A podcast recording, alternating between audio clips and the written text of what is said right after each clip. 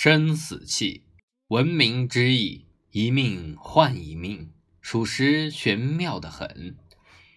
一年，有北方的书生自长白山一脉向长安去，途经一处老林时，救了一条银白色长尾小狐。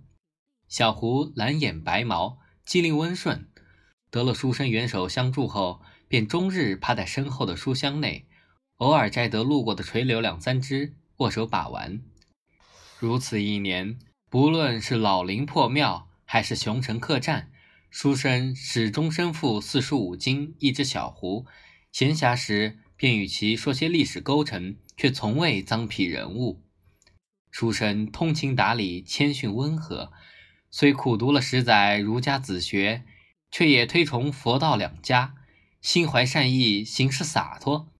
一路即便摘野果、饮泉水，亦未曾亏待过身后小狐。时日一长，那小狐竟也胖了一圈。春夏秋冬反复两载，书生过秦岭入长安，考试气定神闲，一举中了当年的状元。书生得权后，依旧心目间一尘不染。御赐园林中常种蔬果异草、灌花食药。一面修身养性，一面供小狐玩耍。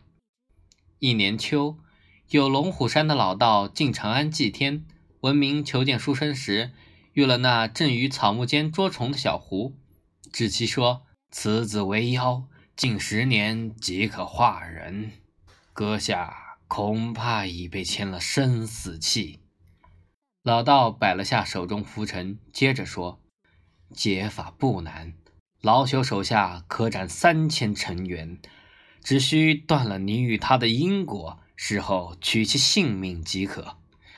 书生沉吟一番，送走了那找管老道，回头换来那捉虫的小狐，语重心长：“我知你身负道行，也知我性命堪忧，本可断其因果，取你性命。想来十年陪伴，终究不舍，此处人间便不留你了。”指望你日后静心修行，万事小心。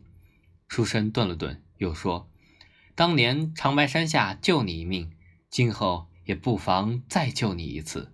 若真有一日万劫不复，也由我挡你一命。放心吧。”那小狐泪眼婆娑，可惜道行尚浅，无法口出人言，心中也知书生言必行，行必果，便握爪作揖。叼着刚摘的野果三枚，就此离去。此后六七年，书生相安无事，唯有在夜深人静时，念起当年赶考路上，身后有小狐摘柳嬉戏；得权之后，园中有小狐摘果捉虫。一日，宫中皇权争斗，不知哪派的刺客潜入书生园林，持刀一柄。书生身无寸铁，凛然赴死。岂料刀入胸膛，滴血不漏。刺客见书生毫发无损，惊愕欲绝，落荒而逃。书生看着毫无伤痕的胸膛，思索良久，伏地痛哭。当年长白山下，某夜月明星稀，有一初开灵智的长尾小狐，笨手笨脚，借着月光。正雕笔偷写生死契。